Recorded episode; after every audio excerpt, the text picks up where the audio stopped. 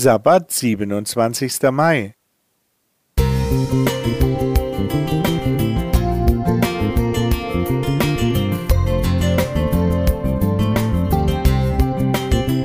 Ein kleiner Lichtblick für den Tag.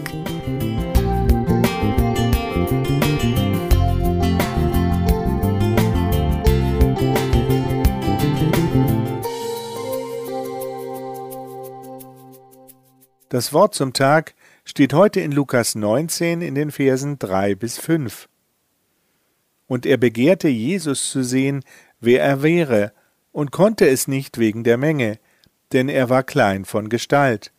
Und er lief voraus und stieg auf einen Maulbeerfeigenbaum, um ihn zu sehen, denn dort sollte er durchkommen.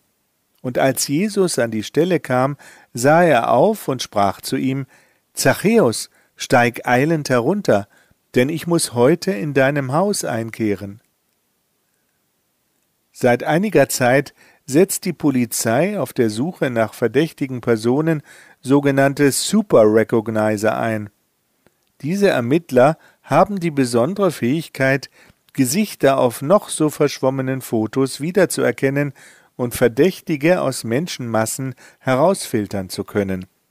Diese besondere Fähigkeit besitzen nur wenige Menschen. War Jesus so ein Super Recognizer, also jemand, der sich besonders gut Gesichter merken oder wiedererkennen konnte? Hast du schon mal erlebt, dass du an einem Porträtbild vorbeikamst und ein kurzer Blick ausreichte, um dich fast magisch anzuziehen? Gesicht, Kleidung und die Haltung der Person faszinierten dich. Warum reicht die Zeit eines Wimpernschlags aus, um eine so starke Wirkung zu erzielen? Unser Gehirn hat ein Areal, das innerhalb von 200 Millisekunden abschätzen kann, ob das Porträt einer Person interessant oder uninteressant, sympathisch oder unsympathisch ist.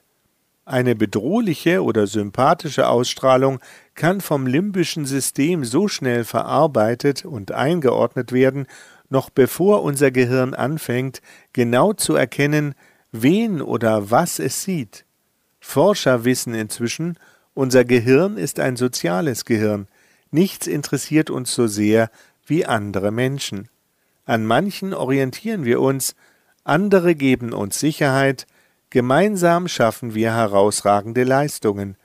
Gelungene Beziehungen tun uns gut, sie fördern unsere körperliche und unsere psychische Gesundheit. In unserem Text hat ein Mensch das Bedürfnis, Jesus zu sehen, wer er wäre. Jesus reagiert darauf, indem er nach oben schaut und Zachäus sieht. Die Beziehung ist hergestellt. Eine gute Voraussetzung für die Frage, wer ist Jesus für mich? Einer, der zuhört und mir hilft, eine längst fällige Entscheidung zu treffen, der mir Kraft für ein versöhnendes Wort schenkt, der mich vor einer Sünde bewahrt und mir in den vielen Krisen dieser Zeit Hoffnung auf sein ewiges Reich zusichert. Das ist Jesus, der dich sieht.